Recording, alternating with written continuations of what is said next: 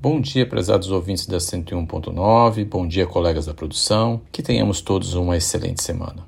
Em nosso podcast semanal, iremos falar sobre a impossibilidade da penhora online antes da citação. A maioria dos devedores das fazendas públicas federal, estadual e municipal, quando citados para pagarem suas dívidas de natureza tributária ou não tributária, imediatamente procuram se desfazer do seu patrimônio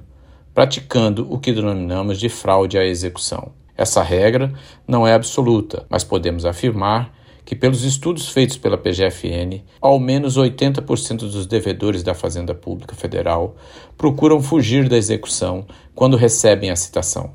Entretanto, com o advento do novo Código de Processo Civil de 2015, especificamente na interpretação dada ao artigo 854,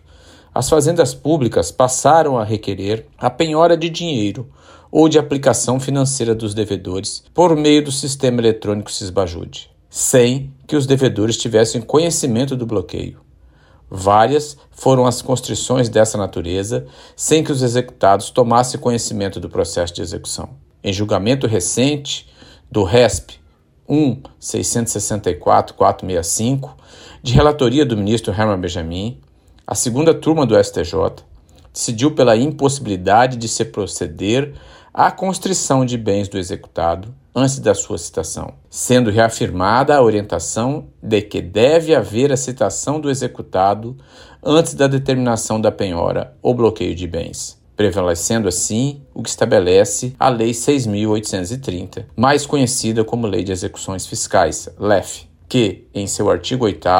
estabelece o executado será citado para, no prazo de cinco dias, pagar a dívida com juros e multas de mora e encargos